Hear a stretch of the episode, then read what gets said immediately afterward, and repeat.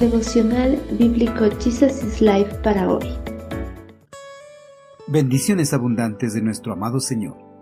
Continuamos con el estudio del libro de Segunda de Reyes, capítulo 11.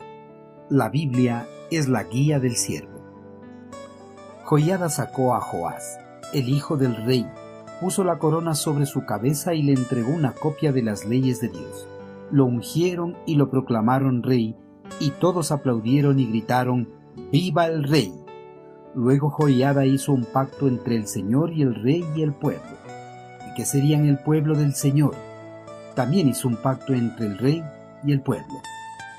Tras la muerte de Ocosías, el monarca del reino del sur, en manos de Jehú, su madre Atalía, con el afán de apoderarse del trono de Judá, trató de exterminar a todos los posibles herederos legítimos de la corona, tal como su esposo Joram lo había hecho cuando él ascendió al trono.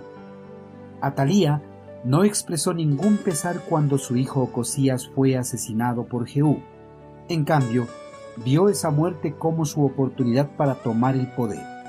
Ocosías no tenía hermanos que pudieran reclamar el trono, ya que el ejército de Arán se había encargado de matar a todos ellos en batalla. Atalía se había quedado solo con sus nietos, hijos de Ocosías, a los cuales, a sangre fría, ordenó a sus sirvientes que los ejecutaran y así impedir cualquier amenaza futura a su gobierno. El intento de Atalía de exterminar todo linaje de David fracasó, pues Joás, uno de los hijos de Ocosías, logró escapar de esa masacre, gracias a la intervención de su tía Josaba, quien lo escondió de los guardias de Atalía. Josaba era hermana de Ocosías y esposa de Joiada, el sumo sacerdote del templo de Jerusalén. Ella escondió a su sobrino en el templo, ya que era un lugar seguro, pues Atalía, que amaba la idolatría, no tendría ningún interés en ingresar al templo del eterno Creador. Una vez en el trono del reino del sur, Atalía se consagró a cuidarse de que el culto a Baal fuera oficialmente respaldado en Judá.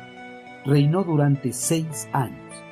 Cuando Joás, el legítimo heredero de la corona, tuvo siete años de edad, Joiada, el sumo sacerdote del templo de Jerusalén, organizó todo para coronar a Joás como monarca del reino del sur, y así derrocar a Atalía y su culto de Baal.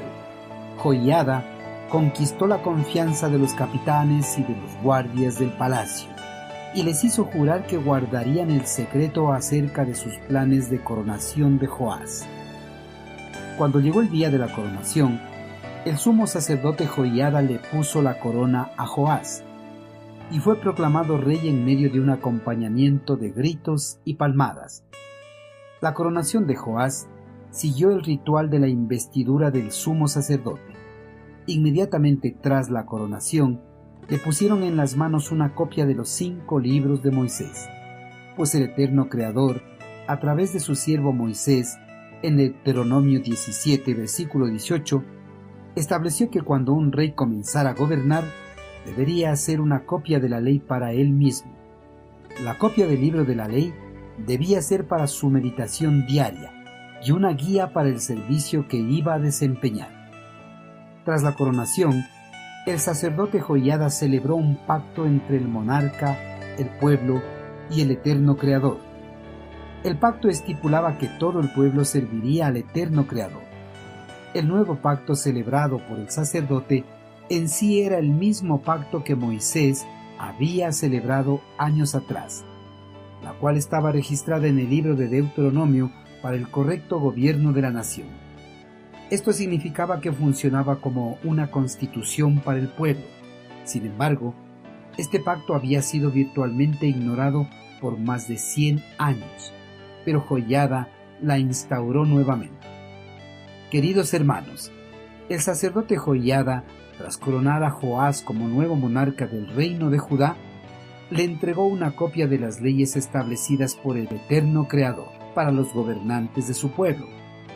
Estas leyes debían ser meditadas diariamente para poder gobernar bajo la voluntad y dirección de Dios. Hermanos, todos los siervos que son llamados para ejercer un determinado ministerio en las congregaciones cristianas deben tener en sus manos la palabra de Dios y en ella deben meditar diariamente para ejercer su ministerio bajo la voluntad y la dirección del eterno Creador.